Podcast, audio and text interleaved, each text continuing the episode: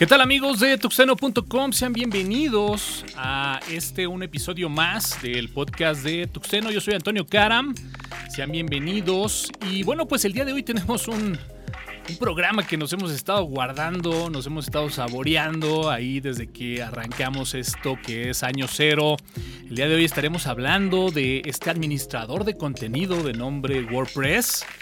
Pero también tenemos por ahí algunas noticias interesantes que iremos desglosando previamente. Pero antes de empezar, saludo como es habitual a mi amigo Jorge Medina. Jorge, ¿cómo estás? Mi estimado Toño, estimado Joel, ¿cómo están? Buenas noches, sean bienvenidos. Un excelente programa el día de hoy. Y bueno, pues también como es eh, regular, ¿no? Saludo a mi buen amigo Joel Barrios. Joel, ¿qué dices? ¿Qué andas? Bien, buenas noches. Ahora sí que muy, muy, muy entusiasmado con el tema del día de hoy porque hay mucha tela de dónde cortar. Y buenas noches, Jorge. Totalmente de acuerdo. Pero bueno, pues pónganse cómodos, ¿no? Lo poníamos por ahí en el eh, titular justamente de el previo de este podcast, ¿no? Seguramente por ahí eh, hay como dos bandos, ¿no? Está la gente que, bueno, pues seguramente, ¿no? No es tan técnica, no es tan, eh, digamos, aficionada o de profesión a este tema de la tecnología y probablemente te hicieron por ahí una página y tengas la duda de si está en WordPress o no, o abiertamente te dijeron si está en WordPress. Bueno, pues hoy justamente estaremos hablando de lo bueno y lo malo de esta herramienta. Pero mi buen Jorge, pues antes de empezar a hablar de WordPress, eh, lo platicábamos también ahí un poquito al inicio, pues vaya, eh, curiosamente, ¿no? Se dan estas... Eh, noticias en bloque acerca de este tema ya tan mencionado por los últimos dos años del tan famoso home office. Y la noticia, bueno, pues muy puntual va ahí, ¿no? En cómo ha sido complicado para las empresas hacer que la gente regrese físicamente a la oficina. Jorge, ¿quieres ahí más o menos darnos un poco de contexto para arrancar este, el podcast de Tuxteno? Sí, sí, sí, mi estimado Toño. Pues lo que pasa es básicamente lo siguiente, ¿no? O sea, tenemos la problemática que, pues, eh, digo, aquí en mi país, ¿no? En mi país sí, o sea, es, regresa a trabajar y si no, te quedas en trabajo. Y obviamente la situación económica nos dice, sí, ahí te voy. Pero en otros países de, pues con economías diferentes, un poquito mejores, pues dicen, oye, es que tengo realmente el, el problema de cómo le hago para que la gente venga a trabajar, porque pues eh, llegan en la, pues esta situación de que pues estoy acostumbrado, este, eh, soy más eficiente en casa, este, Em, trabajo mejor, ¿sí? Y básicamente, bueno, pues ese, el, el, bicho sí nos hizo como que, pues, eh, dar lo mejor de cada uno de nosotros para conservar nuestros respectivos trabajos y poder trabajar en casa y solventar esto. Pero ya ahorita con, bueno, toda esta serie de, pues, de que ya la gran mayoría ya está, la, de la gente está vacunada, que ya la mayor parte de las personas pues ya tienen cuatro o cinco refuerzos.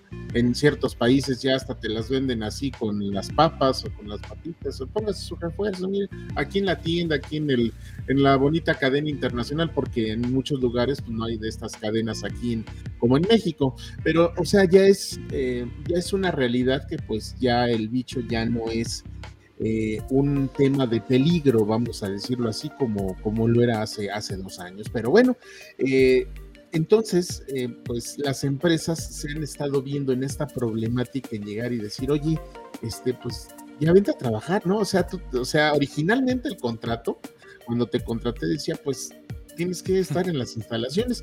Y bueno, pues eh, a comparación de, de, estos, de estos lugares en donde todavía tienen oportunidad y tienen hasta la opción de ponerse en esa posición de decir, oye, si trabajo desde mi casa, y si mejor ya no voy.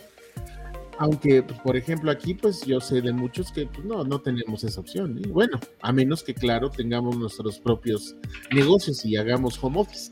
Sí, de hecho, es lo pues, que quería, es lo que quería justamente comentar, que bueno, pues finalmente, eh, como que los tres que estamos aquí tenemos un, rol de trabajo muy, muy distinto, ¿no? Eh, en mi caso, bueno, pues a mí me tocó justamente, ¿no? Esta, digamos, eh, doble modalidad de en sitio y pues bueno, me tocó estar prácticamente año y medio de home office, ¿no? y decirlo, ¿no? Que de repente a lo mejor para no sé, el tipo de trabajo que desempeñamos nosotros, si la empresa está como que lista tecnológicamente para que puedas trabajar desde casa, pues bueno, no pasa absolutamente nada, pero también es una realidad que hay empresas que no estaban listas y que incluso pudiéramos decir que no están listas y, bueno, pues ahí sí no, no habría de otra. Pero muy en tu estilo, Joel, digo, para la gente que está trabajando eh, remotamente desde, tu, desde su casa, digo, tú ya tienes una gran cantidad de tiempo trabajando eh, directamente en tu casa de forma remota, eh, pues vaya, pareciera que, o pareciera, ¿no? que este formato eh, ante esta situación viniera a consolidarse, pero vemos que empresas grandes, ¿no? Y tenemos por ahí otra nota, en el caso de Elon Musk con Tesla, pues pareciera que están desesperados porque los empleados regresaran o regresen ya de forma física y presencial a las oficinas, Joel. Así es, mira, eh, es un tema complicado porque por un lado, lo que nos enseñó la pandemia es que realmente las oficinas no son tan necesarias en muchos casos. Y yo te lo digo yo por experiencia propia, porque pues, yo tengo trabajando de home office pues prácticamente 23 años, ¿me explico?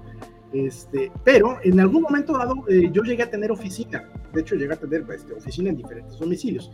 La oficina que más lejos me quedaba pues estaba en San Miguel Chapultepec y yo vivía en Cuapa, entonces estamos hablando de un viaje de dos horas diarias de ida y dos horas diarias de regreso. Entonces, te soy honesto, perdía cuatro horas de mi vida solamente en transportarme. En transportarte, claro. Eso utilizando transporte público, porque si, me iba en automóvil, la cosa se podía extender hasta dos horas y media, tres horas. Sí. Esa es la cuestión. Ahora, este, eh, la, la, la, cuestión es que para muchas empresas esto del home office eh, fue muy benéfico porque, bien, primero le bajaron muchísimo los costos. O sea, te imaginas una oficina, ya no tener que estar encendiendo las computadoras, todas las computadoras de la oficina todo el día y además no tener ni siquiera que encender las luces, realmente eso, eso les redujo mucho los costos. Por el otro, por otro lado, algunas empresas se dieron cuenta que haciendo home office tienes una buena productividad y realmente una oficina está obsoleta, o sea, realmente no tiene sentido alguno tener una oficina. Ese es el otro punto al, que voy a, tratar de tocar. Para lo que es la industria en general, el home office no es tan bueno porque precisamente deja obsoleta las oficinas y hace que un edificio de 40, 50 pisos sobre Avenida Reforma se vuelva un elefante blanco, cosa que obviamente no le conviene absolutamente a nadie bueno, a nadie de, la gente que de los accionistas, digamos, ¿no? Claro. Se dedican a construir ese tipo de edificios, ¿no? O sea, realmente el home office para ese tipo de, empresas que viven de rentar oficinas no es bueno, obviamente, ¿no? Y hay empresas que, por ejemplo, han invertido muchos millones y millones y millones de dólares y de pesos en tener la oficina para tener a sus trabajadores ahí y la cuestión es que esa oficina con el home office se fue un elefante blanco. O sea, hizo una inversión de, ¿qué te gusta? Un edificio que ha de costar unos 3 mil, 4 mil millones de pesos. Se vuelve un elefante blanco y, y descubras que realmente no tenía sentido alguno haberlo construido en primera instancia. Eso es un punto para analizar, ¿no? Este, eso, eso es un punto para analizar importante, ¿no?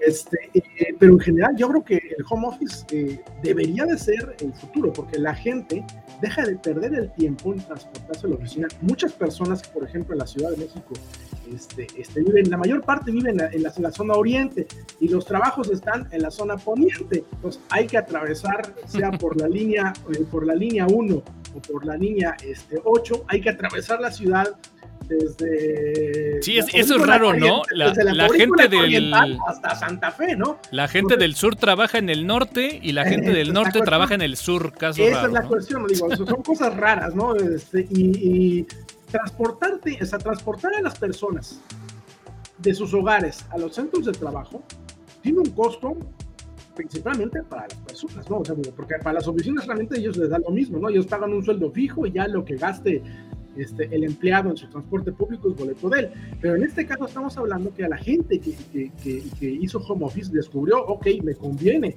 no tengo que perder hora y media, dos horas de transporte de, este, de ida y dos horas eh, de transporte de, regreso. ¿no? estamos hablando de, está ahorrándole a las personas entre tres y cuatro horas diarias.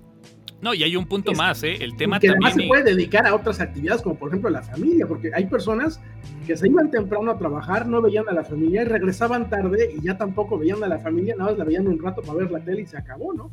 Y la comida, ¿eh? en lo económico también habría que mencionar que, la comida, sabemos que hay zonas, y por ejemplo tocabas el punto de Santa Fe, ¿no? Que de repente son zonas que no tienen, digamos, ahora sí que esa infraestructura Godín, ¿no? Para poder recibir a trabajadores. Y de repente, pues bueno, el comer en una zona digamos de ese tipo, pues bueno, representa, representa obviamente también, también un gasto. Pero bueno, esa es, digamos, la, la, parte de los beneficios, ¿no? Yo coincido el tiempo, el ahorro en el tema de, movimiento, ¿no? Del desgaste de incluso del, mismo auto. Eh, y bueno, eh, el tiempo, ¿no? Yo creo que es lo más preciado. Digo, yo, por ejemplo, que tuve esta oportunidad de estar año y medio, eh, pues de repente decir, son las 6.30 de la noche, hasta aquí voy a llegar y ya estás a tiro del sillón de tu casa para ver algo de Netflix o hacer otra cosa, ¿no? O sea, tienes, eh, recuperas parte de tu vida, porque la, realidad es que el transporte, el transporte a la oficina te roba una cantidad inmensa de tiempo. A lo, si eso lo sumas, no sé qué te gusta, que trabajes 30 años y trabajes 5 días de la semana, multiplicado por, por, por, ¿qué te gusta? ¿Tres horas que te ahorres de, de tiempo? Y eso multiplícalo por 300, este, por, vamos a suponer unos 250 días del año que trabajas. No, la cantidad de tiempo que te ahorras es, es brutal, o sea, realmente es brutal. Ahora, pasando a otro enfoque, también habría que decir que, bueno, fue un proceso de adaptación y ya, ya en lo que es lo laboral, ¿no? En, en los equipos de trabajo. Acá, bueno, pues yo creo que hubo de todo, ¿no? Hubo gente que pues obviamente eh, abusó, ¿no? También de esa situación, ¿no? Como también puedo decir que hay gente, ¿no? Que, que lo hemos platicado, lo hemos eh, expresado ya un poquito ahora a, tras bambalinas, que pues de repente a veces también trabajabas más, ¿eh? O sea, estabas ya como que en casa, estabas de alguna forma cómodo, ¿no? Eh, con tu música, en tu estudio, con tus equipos. Y pues bueno, de repente era, pues no hay nada que hacer, no estamos encerrados, ¿no? En época de COVID y, muchas veces eh, creo que las jornadas tendían a extenderse. Pero creo que todavía este paradigma, ¿no? De, sobre todo a lo mejor de los dueños, de los accionistas, de los líderes de muchas empresas, creo que todavía les cuesta un poco de trabajo entender, ¿no? Que que a lo mejor el tema de la productividad, incluso de eh, esta psicología, ¿no? De poder trabajar en un entorno un poco más, menos tóxico, porque sabemos que de repente en las oficinas el ambiente tóxico también está al orden del día, eh, como que favorece, ¿no? Y, y bueno, Jorge, platícanos un poquito, ¿tú, tú cómo lo viviste de tu trinchera? Pues es que, eh, siendo sincero, em, a mí siempre me ha tocado pues tener a este, pues al, al, ser de sistema siempre tienes a los jefes encima cuando las cosas se ponen difíciles, ¿no? Sí. Este, entonces, pues desde acá, pues era muy sencillo porque simplemente había días que decidía, ¿sabes qué? Pues no tengo internet y ya se acabó. Como decías, los abusos eran tremendos, entonces dije, oye, ¿sabes qué? Ya estoy harto, ¿no? O sea, ya te, este, ya hice X o Y trabajo, ya lo puse bien, ya está funcionando y todavía este, son de estas empresas que pues, desafortunadamente el, el, mando es, es bastante negrero, ¿no? Y dices, oye, pues ya, ya hay que descansar, ¿no? Y este, no, pero es que me superurge, que no sé qué cuál me superurge, pues había muchas cosas que, ni siquiera tenían sentido. O sea, te superurge instalar un Office, pues no.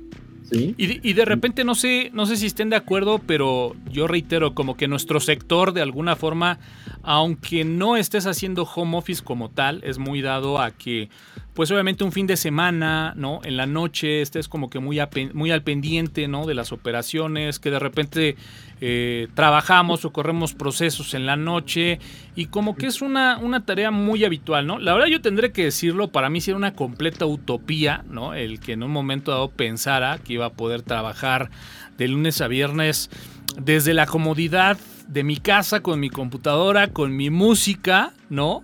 Pero que pues de alguna forma eh, fuera algo constante y, bueno, hemos visto que, como decía por ahí el buen Electrón, saludos Electrón ahí en el chat, pues pareciera que este modelo como que híbrido, ¿no? Empieza a consolidarse, o sea, si bien no está como tal el que a lo mejor las empresas continúen al 100% trabajando con home office, pareciera que este modelo híbrido se empieza a consolidar, Joel, y bueno, pues también hablar, ¿no? Eh, está la parte, como decías, el ahorro en oficinas y a nivel personal, pues de repente también el desgaste de tu propio equipo si es que no te proporcionan un equipo propio. Pero bueno, creo que querías comentar algo más acerca del tema de office.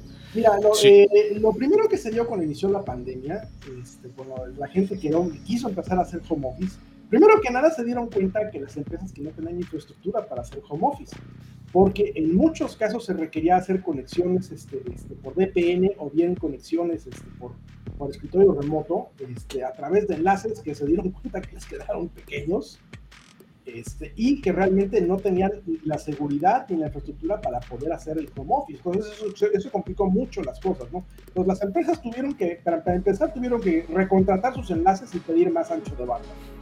Y los que ya lo tenían tuvieron que, poner software de VPNs o bien configurar este, servidores de, de, remotos para poder tener este, este, el acceso a las aplicaciones corporativas y ese tipo de cuestiones. Ahora, eso, ese fue el primero de los pormenores. El segundo pormenor es que cuando tú trabajas en una oficina, tú estás trabajando detrás, eh, estás trabajando en la red corporativa, y una red corporativa implica que tienes adelante de ti un cortafuegos que limita las conexiones para que en un momento dado, si te infectas, por ejemplo, de un virus en la máquina de la oficina, va a ser muy difícil que ese virus tenga comunicación exterior para integrarse, por ejemplo, a una botnet. Pero cuando estamos hablando de que estás trabajando con la máquina de tu casa, la máquina de tu casa no tiene un cortafuegos adelante, adelante que le proteja de todo. Regularmente el cortafuegos es el más simple de todos, el que viene en tu modem y te permite hacer conexiones a cualquier cosa, ¿no? Pues eso permite también que tu máquina sea mucho más este, eh, propensa a infectarse de cualquier cantidad de malware que te puedas imaginar y en un momento dado, este, tu máquina puede comprometer la información de eh, la, empresa en un momento dado si, si, llega a ser información relevante. ¿no? Ese, es uno de los, ese es el otro pormenor que tendría.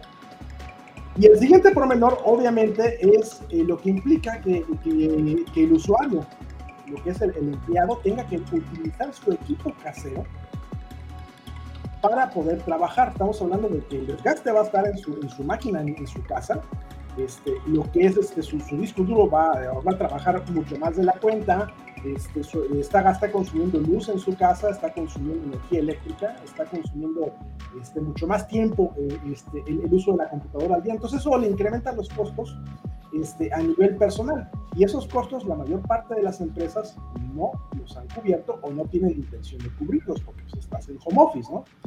Fíjate. y eso es lo que ha generado también algo de protesta por algunos empleados. De hecho, ha habido empleados que, han demandado eh, precisamente para que la empresa, por haber hecho el home office, les cubra los gastos por lo menos de la energía eléctrica. Sí, incluso se hablaba por ahí que algunas empresas hasta estuvieron dando eh, pues apoyos para el pago de internet, ¿no? Incluso hasta para sillas, ¿no? Para que pudieran, digamos, trabajar de forma correcta. Yo les cuento un pormenor, ¿no? Ahora que, hablabas de este tema de los, de los cortafuegos, de las conexiones remotas.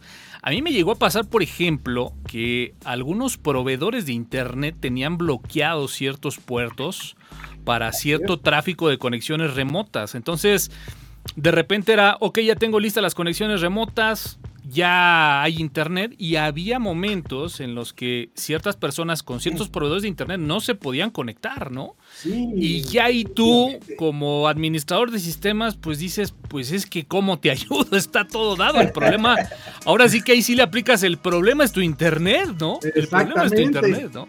Y, fíjate que yo pasé por muchos de esos problemas precisamente con, algunos de mis clientes que se, se, se movieron a home office precisamente porque las conexiones que utilizaban, pues era, uno era, este, voy a decirlo, voy a decir los nombres de las empresas porque la verdad es que no, no, no, no me da ninguna pena este, este, echarles tierra ni tampoco echarles, así que exhibirlos.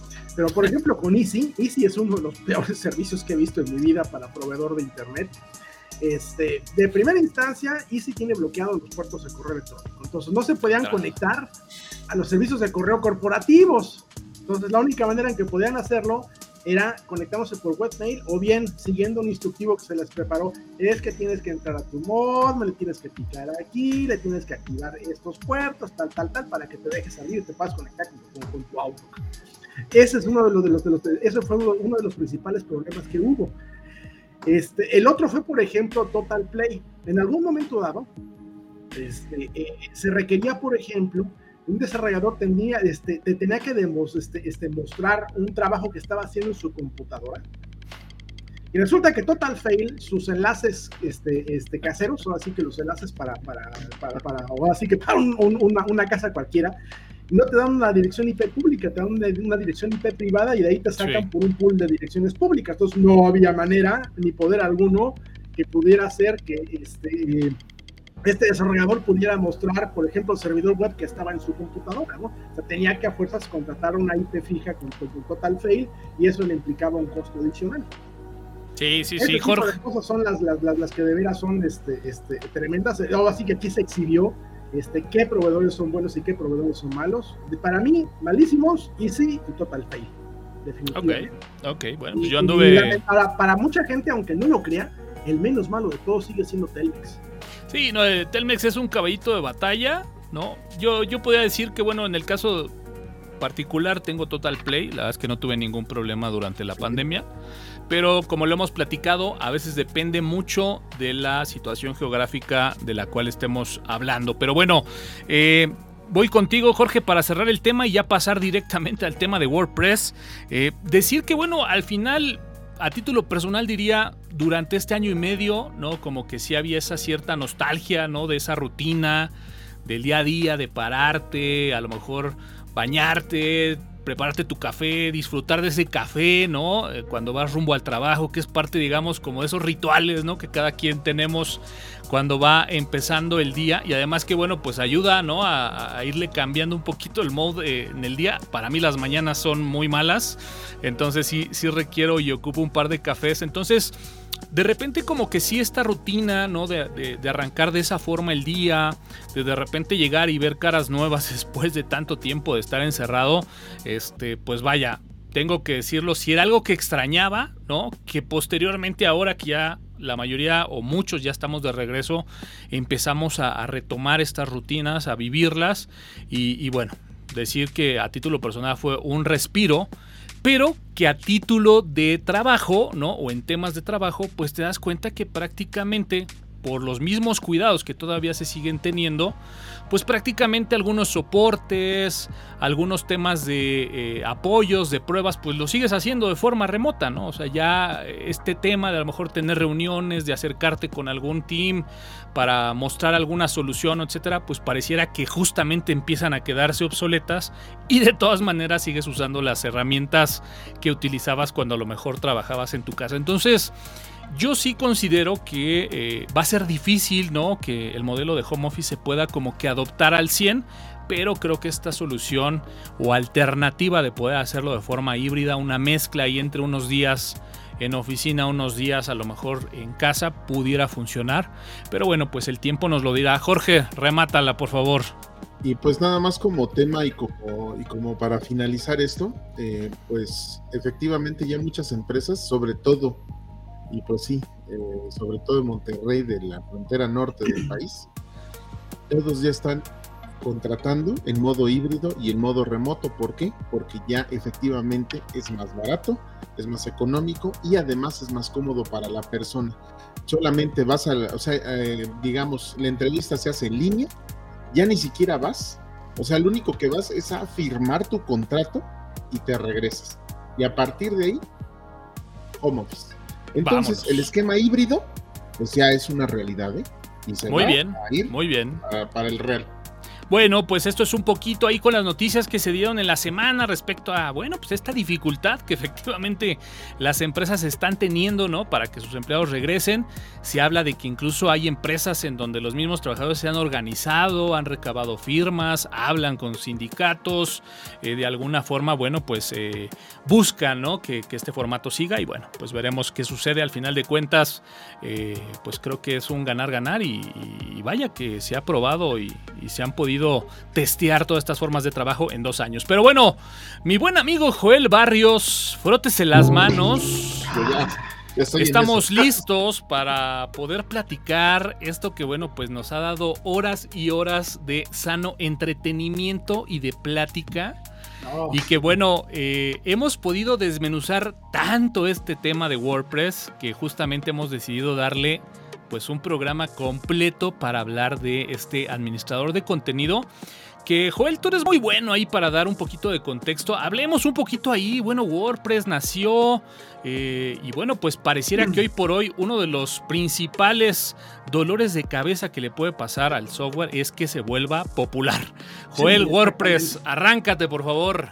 Bueno, hablemos un poco de, historia. WordPress nació en, 2000, en, el año 2003, eh, justamente en el pico de, de, la era dorada de los blogs.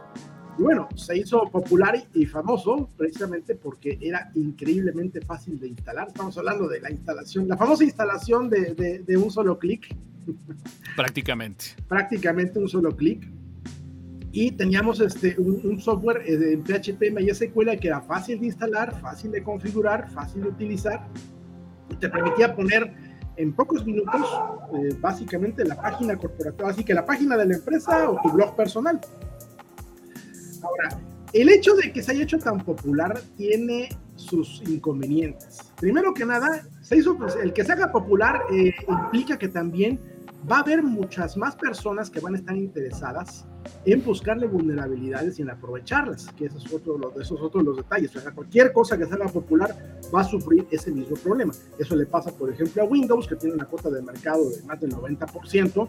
Pues es obvio que la mayor parte de los exploits este, y las vulnerabilidades que se, que se trata de buscar en equipos conectados a Internet, pues obviamente sean para Windows, ¿no? Pero en este caso, a nivel de, de, software para, para, manejador de contenidos, WordPress es el rey. Y, y eh, vamos a ponerlo así, 99 de cada 100 exploits y de bots que se la pasan buscando este, qué cosa este, hackear, regularmente son páginas de WordPress. Eso es básicamente el problema que tiene WordPress. Entonces, ahora, realmente el problema en sí no es WordPress en sí como tal. el problema de WordPress es su club de admiradores. Me gusta, me, gusta. es más, su problema es el club de admiradores de WordPress porque se volvió tan fácil de utilizar y tan fácil de instalar que básicamente cualquiera lo puede instalar. Y ese cualquiera implica desde personas del área de sistemas que saben muy bien de los esquemas de seguridad y saben qué tienen que hacer para dejar un sitio seguro y poner un sitio como debe de ser, hasta lo que son personas, que es lo que, que ese es el mayor problema, que no tienen ni la más mínima idea y concepción de lo que es la seguridad y que se avientan este, este, promocionando, vamos a venderte el paquete completo para que pongas la página de tu empresa, te lo posicionamos en Google y tal y tal y tal. Y resulta que te ponen un sitio web este, mal configurado el servidor, en un hosting compartido que está en lista negra seguramente, este, y sin ninguna cabecera de seguridad y generalmente lo instalan, lo dejan así, nunca lo vuelven a tocar. Déjame, déjame, déjame hacer un, paréntesis ahí para seguir sobre esta línea de los, de los antecedentes. Ya iremos desmenuzando un poco más el tema. Pero eh, fíjate, algo, algo que comentas y me parece muy, muy correcto señalar es en esta época, lo hemos platicado en otros, en otros lives, ¿no? Tenías que tener un servidor ahí en internet, ¿no? Eh, posteriormente tenías que tener ciertos conocimientos en la instalación del software, eh, que bueno, pues eh, sabemos que los contenidos de WordPress, pues bueno, reciben una base de datos, había que tener un lenguaje de scripting como PHP, había que configurar un servidor web, como en su momento fue Apache, y vaya, era, era un kit, ¿no? De cosas que se tenían que de alguna forma dar para que, bueno, pues puedas tener esta instalación que además, pues bueno, presumía de ser muy, muy sencilla. Y, Jorge, hace poco también lo comentábamos, ¿no? Eh, y, citabas perfectamente los servicios anteriormente de hosting era ok, te doy una cuenta de FTP, sube simplemente tu página eh, y bueno, pues nosotros te apuntamos tu dominio, ¿no? Posteriormente todo esto fue evolucionando y bueno, pues decirlo, ¿no? Ahora, como también citaba Joel, los servicios de hosting ahora es, ya te pongo cualquier cantidad de scripts con todas eh, las facilidades, con todos los wizards para que justamente se fuera consolidando esta instalación de un, solo clic y pues de repente el tener un servicio de hosting con tu propio dominio, con la posibilidad de dos, tres clics poder montar una página que además habría que decirlo muy vistosa, con muchas de las nuevas tecnologías, eh, pues estaba ahí al, a la punta de, al alcance de la mano, ¿no, Jorge? De hecho, yo en, este, en algún tiempo yo me dediqué a eso, inclusive este, precisamente por esta sencillez, era que las armas de, cajón era, por ejemplo, en, En ese entonces eh, diseñábamos a través de Mozilla y hay, unas, hay unos eh, plugins que se llaman Colorcila para extraer obviamente toda la gama de colores, te lo den hexadecimal, en, en, lo que quieras, en el pantón inclusive. El otro era Mesure It, o sea que era una, una regla para medir las, estas, las imágenes, porque muchos temas de WordPress te pedían justamente eso. Te pedían una imagen de tanto por tanto en específico para que funcionaran bien. Y el caballo de batalla, el que siempre nos salvó, FileZilla. Siempre ese era el pan de cada día en WordPress. La maravilla de esto era que tú instalabas localmente, digo, para muchos que usan Windows, pues instalaban su, PHP triado, su XAMPP o su, lo que, lo que tuvieran ahí a la mano, siguiente, siguiente, siguiente, y todo se configuraba muy bonito. Eh, les decían en qué carpeta instalar, y ahí este, descomprimías el WordPress y generabas toda la paginita. Y gracias al este, al este eh, FileZilla, pues ya tú podías este, pues tú podías subir al, al servidor ya, este, el servidor web, pues todo eso sin mayor problema. Ya si aplicabas unos cambios, pues ya nada más WordPress en ese entonces te daba un archivo XLM. Obviamente tenías que nombrar y de la misma forma las bases de datos, tener las mismas bases de datos, o sea, todo igual porque si no, pues obviamente iba a ser imposible. Pero sí realmente era muy, muy sencillo, increíblemente sencillo. Bueno, pues de ahí, Joel, hiciste un comentario por ahí hace rato, ¿no? Que el, mayor enemigo de WordPress era su club de fans. Pues, pues, pues empecemos a hablar un poquito, lo decías justamente el programa pasado, ¿no? Eh, eh, parte del problema de WordPress, pues es el propio WordPress, ¿no? Exactamente, mira, eh, WordPress en sí, sin complementos, sin plugins, en pocas palabras, por sí solito no es tan problemático. ¿De acuerdo? Y mientras lo tengas actualizado, que ese es justamente el, meollo del asunto, mientras te mantengas actualizado, no tienes de qué preocuparte. El problema es que muchos este, este, de las empresas y las personas que se dedican a montar WordPress, lo primero que hacen es montarte una versión de WordPress, la que sea, la que haya en ese momento. Y lo que hacen es, después de entregarte son las siguientes instrucciones. Y eso me ha pasado con varios clientes. Punto número uno, no actualicen WordPress. Punto número dos, no actualicen el sistema operativo. Punto número tres, desactiven las actualizaciones automáticas del sistema operativo porque si no se me va a romper la plantilla. Entonces, este tipo de, de, cuestiones son justamente las que uno se pone como, uno como, como, como administrador de sistemas, se queda así, ¿qué? sí, son malas prácticas, ¿no? O si son pésimas prácticas. Claro de primera instancia son pésimas prácticas. Ahora, este, eh, no actualizar un WordPress es un riesgo de seguridad continuo. inclusive, poniendo la última versión de WordPress, este, una, o una versión reciente, si no la actualizas o no dejas que se actualice automático, hay vulnerabilidades que van surgiendo prácticamente casi a diario. Entonces hay que dejar que se actualice este, el WordPress como debe de ser. Y no solamente el WordPress, sino también el servidor completo. Entonces estamos hablando, por ejemplo, el caso de, de, un cliente que tuve hace como dos o tres años, este, que les pusieron un Ubuntu server y le desactivaron las actualizaciones automáticas. ¿Quieres que te di cuenta qué pasó este año y medio después? Dime el número de comentarios este, automáticos que se inyectaron. Mira, cuando, revisamos el servidor, el servidor estaba totalmente hackeado, estaba completamente comprometido. Estaba, estaba utilizando para enviar spam. Entonces, eso es la primera instancia. En segunda instancia, este, revisamos el WordPress cuando hicimos el análisis forense y había cerca de 2.500 publicaciones fantasmas, o sea, publicaciones que, que, dejaron, este, que metieron al WordPress y estaban... Y con ligas y claro. Y exactamente eran ligas para vender diagramas, páginas de spam, o sea, general, o sea, un cochinero, ¿no? Entonces, todo eso se tuvo que quitar de plano, porque estamos hablando de un servidor comprometido, no hay de otra más que formatearlo y volver a empezar de cero. Y ahora, todo esto todo esto por culpa de seguir las instrucciones del, diseñador. te lo pongo en este, en este Ubuntu y ya no me lo toques, porque si no se me descompone. Y es que lo que llega a ocurrir en ocasiones es que ni siquiera utilizan la paquetería de Ubuntu o la paquetería del, del CentOS o de la Linux. Agarran, se ponen a compilar todo desde código cuenta, porque así los enseñaron, este, y, le meten modificaciones o parches para que funcione un plugin a la medida, ¿no? En un momento dado. Entonces, ya no se puede actualizar el sistema porque todo está con, este, instalado por, código fuente. ¿no? Entonces, darle mantenimiento a eso está en chino. Para alguien que no le sabe y que te entreguen el puro servidor así, está en chino. Ahora, deja, déjame comentar algo y, empecemos ya a, ir por esta línea, ¿no? Eh, ahorita que comentas este tema de, no, pues es que lo instalaron, es que dieron estas recomendaciones. Eh, de repente, digo, yo siempre he sido una persona que piensa que el sol sale para todos, ¿no? Y que todos tenemos la oportunidad de hacer negocios en la mejor forma eh, que de alguna forma convenga, ¿no? Eh, y no sé si estén ustedes de acuerdo, pero de repente empezaron a surgir estas empresitas, ¿no? Eh, de marketing digital, en donde te vendían todo, ¿no?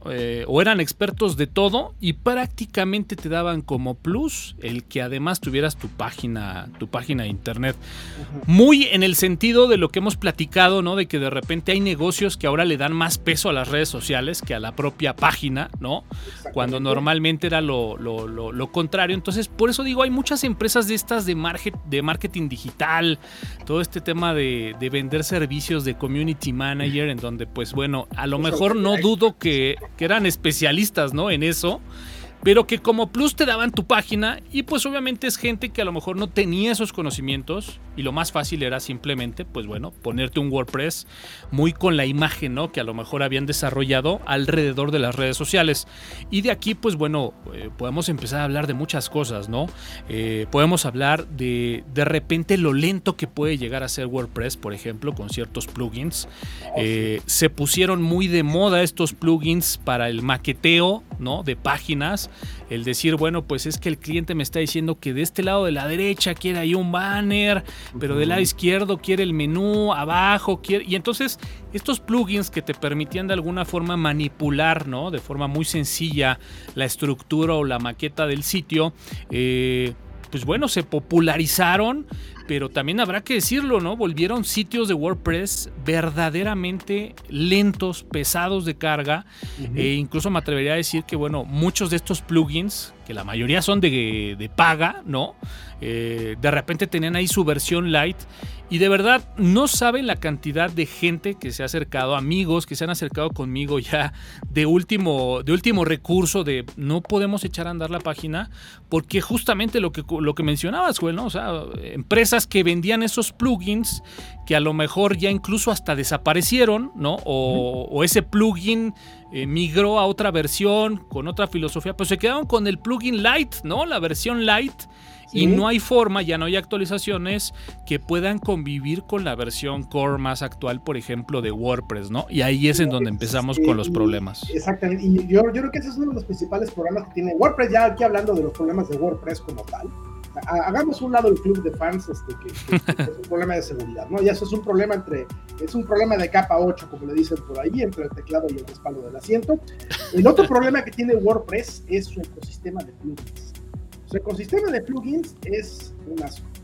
Yo creo que es peor que la Play Store de, Google. De Google, sí. mucho peor porque estamos hablando de, plugins. Mira, en su gran mayoría eh, este, no funcionan con, la, con una versión reciente de PHP. Ahorita, por ejemplo, WordPress está atravesando por un dilema muy importante que es no puedo ser compatible con PHP 8, 8.1 y mucho menos 8.2 porque la mayor parte de los plugins para WordPress requieren una función que, se marca, que estaba marcada como obsoleta en PHP 7.4. De hecho, está marcada como obsoleta en PHP 7.4, pero ya desapareció por completo en PHP 8. Y eso básicamente hace que la mayor parte de los plugins de WordPress no funcionen con PHP 8. ¿De acuerdo? Entonces, esto es un dilema y es un problema serio para WordPress porque eh, sencillamente no pueden ellos avanzar de PHP 7.4 y PHP 7.4 se acaba el soporte en noviembre. En noviembre deja de recibir actualizaciones de seguridad y, y parches de seguridad este, y van a quedar eh, básicamente a la incertidumbre todos aquellos, todos esos servidores que están amarrados hasta, este, así que están amarrados por culpa de WordPress a PHP 7.4, ¿no? Entonces, eso es un enorme problema para WordPress. Ahora, ¿cómo se va a resolver? pues sencillamente lo que van a tener que hacer es todos los plugins que no pasen y no atraviesen este, este las validaciones para PHP 8, pues van a tener que desaparecer sencillamente porque no hay manera de hacerlo funcionar en PHP 8. Y nos vamos a... escribas, a menos de que los modifiques y los actualices, cosa que es lo que no está ocurriendo. Y nos vamos. Publica sus plugins y los deja olvidados ahí y los deja.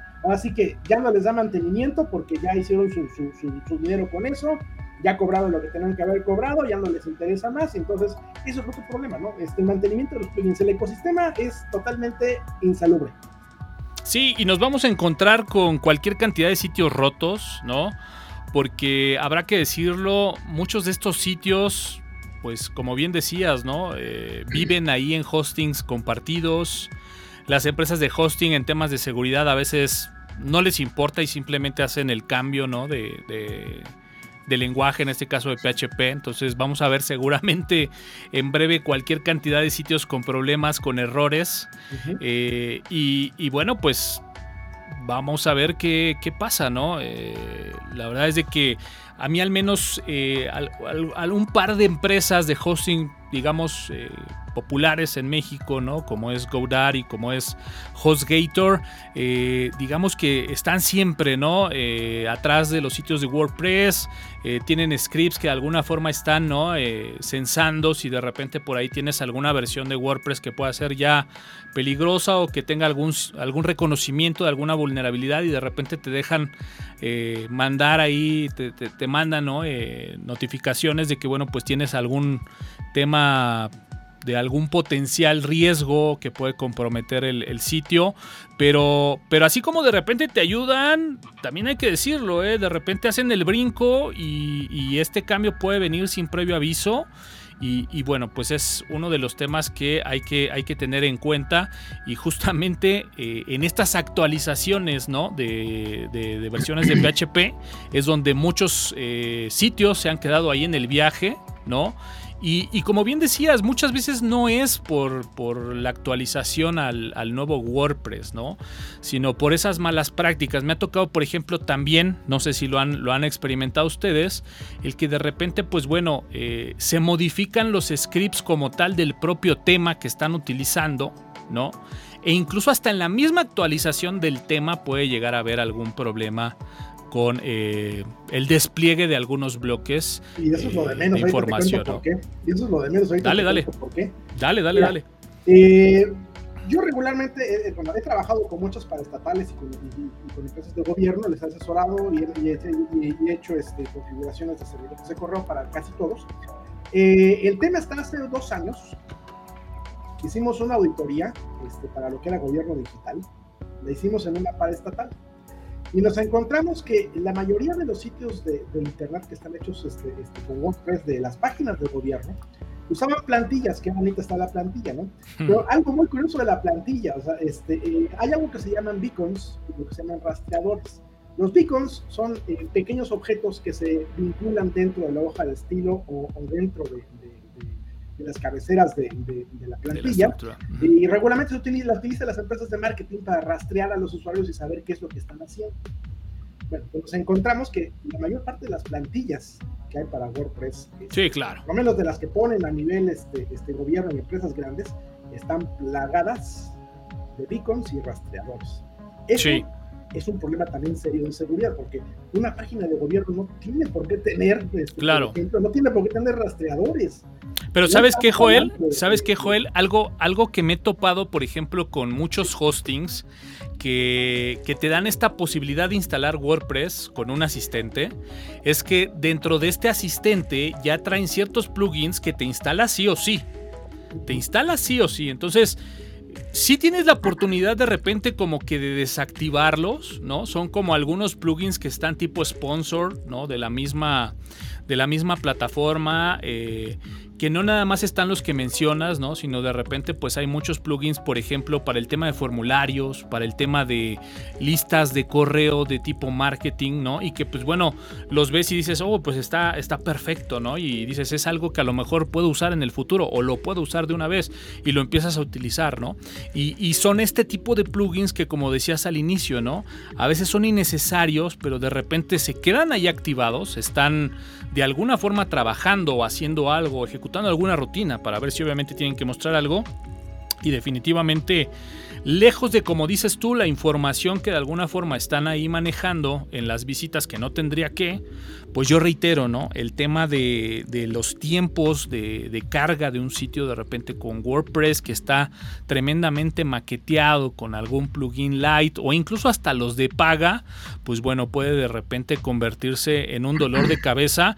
Cuando a lo mejor la solución, pues eh, digo, no sé si les ha pasado, yo a mí me ha tocado ver páginas estáticas, estáticas 100%, trabajando y leyendo contenidos directamente de una base de datos para mostrarse a través de un WordPress. Pero bueno, eh, Joel, pues habrá que decirlo, ¿no? Eh, justamente, digo, estamos ya muy cerca del límite del tiempo del podcast de hoy. Pero ¿por qué no nos platicas un poquito de esta solución que estás eh, ahora probando, ¿no? Con este concepto de no bases de datos, sino archivos de datos, ¿no? Y, que de repente, pues bueno, decirlo, ¿no? Pareciera que es una página totalmente estática con una carga ridículamente rápida, ¿no? Y que a lo mejor para alguien que no requiere como que estar presentando 8 o 10 contenidos que cambian diariamente, ¿no? O que es una página estática, pues vaya que puede ser una muy buena opción, ¿no? No, definitivamente. Hay alternativas a WordPress. Eh, yo no consideraría, por ejemplo, habrá quienes digan, oye, es que Joomla también existe y está Drupal.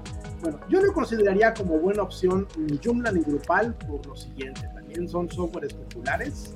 Y yo mencioné que 99 de cada 100 scripts van dirigidos hacia WordPress pero el otro uno restante va dirigido hacia Drupal o hacia Joomla. Entonces, sí, hacia los otros dos. exactamente, entonces no hay muchas opciones. Ahora, de las opciones que yo recomiendo, más que otra cosa, sería utilizar este, cosas como por ejemplo Graph, que lo tienes ahí en pantalla, que es un, es un manejador de contenido muy bueno, no utiliza base de datos, utiliza puros archivos de texto simple y, y básicamente Markdown.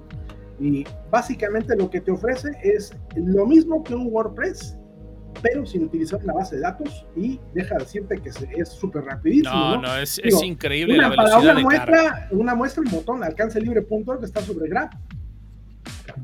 Sí, pruébelo, pruébelo. Así que, pruébelo, así que este, dale una navegada al sitio de alcance libre y está súper rapidísimo.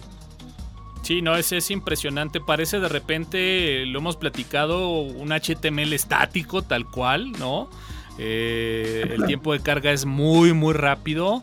Y, bueno, pues también, ¿no? Esta parte de la administración de los contenidos, que, bueno, digo, como, como lo mencionaba al principio, ¿no? El sol sale para todos.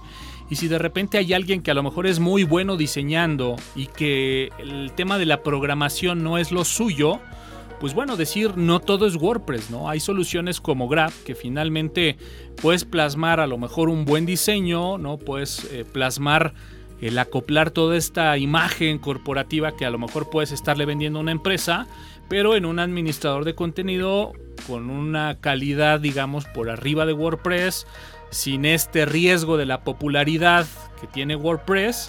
Y finalmente, pues bueno, entregando algo que eh, a nivel performance, pues la verdad es de que funciona y funciona bastante bien. Pero Joel, también con esta parte de la administración de los contenidos, de las categorías, vaya, lo que te da un administrador de contenido, ¿no?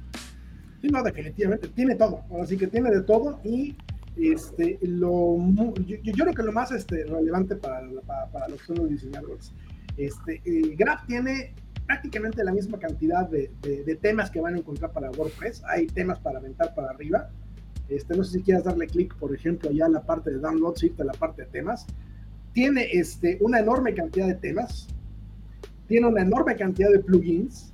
Los temas van a verlos, son prácticamente los mismos que hay para, para WordPress.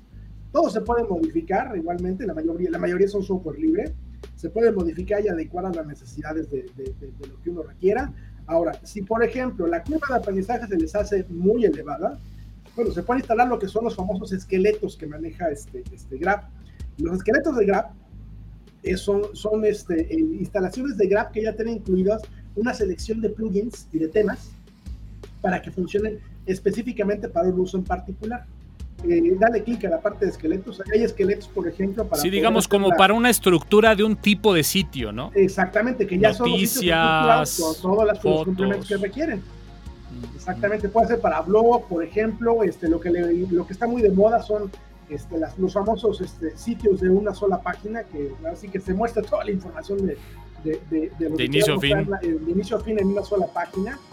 Este, y bueno, obviamente, este, este, por plugins y por temas no, no hay este, queja, así que está, hay para aventar para arriba. Si, por ejemplo, piensan en, cuestiones como Giglock, que eran otras alternativas que había hace muchos años, bueno, este, Giglock está súper atrasadísimo, está obsoleto, está súper obsoleto y está muerto como tal. Y Grab lo que tiene de ventaja, primero es que está diseñado con, con tecnología moderna. Y bueno, pues, y, además por cada descarga que hagan de Graph, ¿no? Graph estará dándole dos dólares a Tuxteno. ¿no? no, la verdad es que no, no, no, no, nos da absolutamente nada Graph. Yo además tendré que decirlo, WordPress es eh, una plataforma que incluso sigo utilizando, ¿no? En algunas cosas que, hemos hecho, lo hemos dicho desde un inicio, el problema de WordPress como tal no es WordPress, sino es muchas veces lo que está alrededor de, WordPress. Es una plataforma que además también tiene una gran cantidad de cosas que de repente algunos otros administradores de contenidos no tienen, como por ejemplo el hecho de trabajar ya con una app incorporada para consumir y procesar ¿no? contenidos. Entonces, bueno, al final de cuentas, eh, mucho del objetivo de esta charla de WordPress es pues bueno, platicar esas anécdotas que hemos tenido con usuarios que, bueno, pues han sufrido con el tema de WordPress y, bueno, pues mostrar también que hay otro tipo de alternativas. Digo, ya nada más ahí para cerrar un poco, pues comentar que incluso hasta de repente, ¿no? La migración de un WordPress de servidor a servidor, pues vaya, también, le, también puede generar horas y horas de eh, sano entretenimiento, Joel, ¿no? Sí, no, definitivamente, ¿no? Y con otras alternativas como fue un programa, es facilísimo hacer una migración de servidor a servidor, nada más es copiar directorio tal cual. Y prácticamente estamos del otro lado. Por base de datos, exactamente. Sí, es correcto. Muy bien. Pues bueno, pues ahí está, ¿no? Agradecemos, mi buen Jorge. Estuviste ahí, ¿no? Con apoyándonos gráficamente ahí con, con todas las imágenes de este tema de WordPress. Pero bueno, pues sin más, este, pues para ir cerrando ahí el, podcast, mi buen Joel, y, fiel al, a la línea que hemos estado siguiendo pues bueno, tenemos por acá, ¿no? Ya lo que es, eh, pues digamos, un escritorio más de lo que hemos estado, digamos, presentando semana a semana. Y pues adelante, Joel. ¿Qué tenemos hoy? hoy lo que tenemos este, el día de hoy es el XQT. El XQT, para, que, para quienes no lo conozcan, es la continuación de lo que en algún momento dado llegó a ser Razor QT y el XD. Resulta, y la historia rápidamente, mientras voy mostrando algunas de las funciones que hace, es que los desarrolladores de LX, este, de, este, uno de los desarrolladores este, decidió migrar su, su, administrador de archivos, que es este, que es el PC File Manager. Este lo decidió migrar a Qt y les gustó tanto a la gente de Razor Qt que fusionaron proyectos. Entonces los desarrolladores dejaron prácticamente el XD, se fueron a Razor Qt y crearon el XQT, que es esto. ¿Qué tiene de ventajas el XQT? Uno, que es increíblemente ligero. ¿Cuánto uso de RAM? Después de que tú instalas esto en un equipo que no tenga servicios, te va a consumir menos de 200 megas de RAM. Repito, usa menos de 200 megas de RAM. Entonces, esto en una netbook o en una máquina muy viejita, que no, que no pase del giga de RAM, pues está excelente. Va a trabajar súper liviano. El resto de las aplicaciones que tú quieras.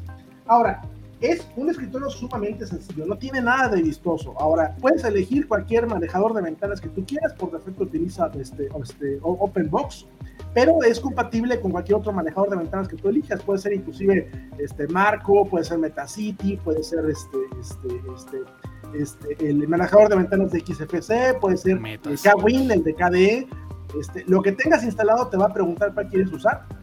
Regularmente, este, si no hay otro instalado, pues se va con, con OpenBox. Y lo que tiene de ventajas es súper rápido. Que voy, a, cerrar esta ventana, voy a volver a abrirla. No tengo qué rápido abre el manejador de ventanas. Es un manejador de archivos. Este, eh, tiene su propio visor de imágenes, su propio visor de imágenes, se este, llama LX, este, LX Image. Ahí está. También es súper rápido. No tiene mayor complicación. Y, y, y, de repente, Joel, no sé si te ha pasado, ¿no? Que que gente que a lo mejor ha empezado a interactuar ahí con Linux, ¿no? Y se instala la última versión de Ubuntu, ¿no? En un equipo que a lo mejor, pues obviamente no está eh, con las últimas, ¿no? En temas de hardware.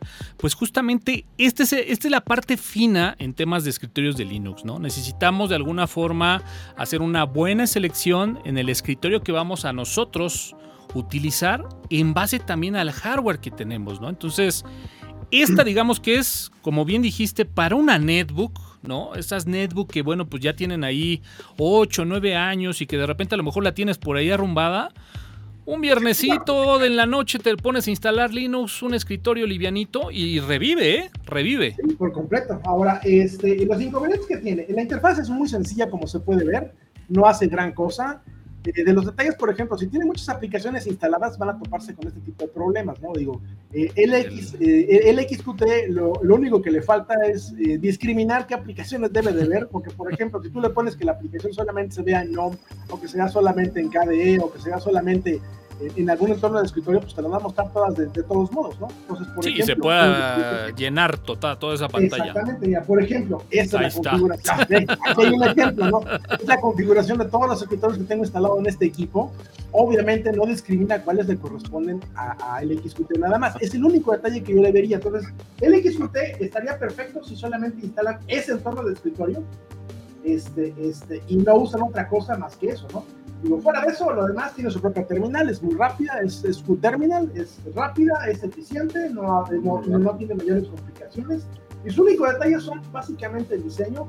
Y el otro detalle importante es que los temas que hay para, para LXQT este, no son muchos y los que hay no cuadran con los temas GTK. Por tanto, este, este, lo que vas a tener es, es, un escritorio que con temas que no existen en ningún otro tema de escritorio. Y digo, en otro entorno de escritorio. Entonces vas a tener que jugar un poquito para ver cómo quieres que sea la apariencia de, por ejemplo, aplicaciones GTK. Sí, de repente ahí, pues sacrificar un poquito, ¿no? Más que nada. Exactamente, sí, ¿no? Pero fuera de eso es un escritorio de los, eh, el escritorio, este es el escritorio light más completo que puede haber hasta ahorita. Hay otro escritorio que está igual de ligero que este, pero no es tan funcional y tan completo como será, por ejemplo, Lumina Desktop, que es el que voy a mostrar la próxima semana. Excelente, perfecto. Muy bien, pues Joel, ahí está una bueno, ¿eh? opción más. Yo reitero, eh, hay muchos equipos que de repente, pues bueno, se van quedando ahí en el olvido.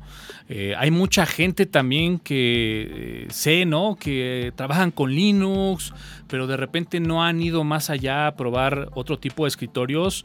Mucho de, este tipo de presentaciones es justamente que puedan ver que hay más opciones y que, bueno, pues el tener un equipo viejo en condición de hardware, ¿no? Que, que, a lo mejor, pues obviamente sí en comparación con el hardware más actual puede quedarse atrás, pero que de repente es un hardware que hace 5 o 6 años era muy bueno, de verdad, acoplando un escritorio con estas características o algún intermedio, no necesariamente este, estamos hablando ya que es un escritorio de verdad muy, pero muy liviano, eh, de, podemos eh, revivir un equipo y, y puede trabajar muy, pero muy bien wow. con, con, Linux, ¿no?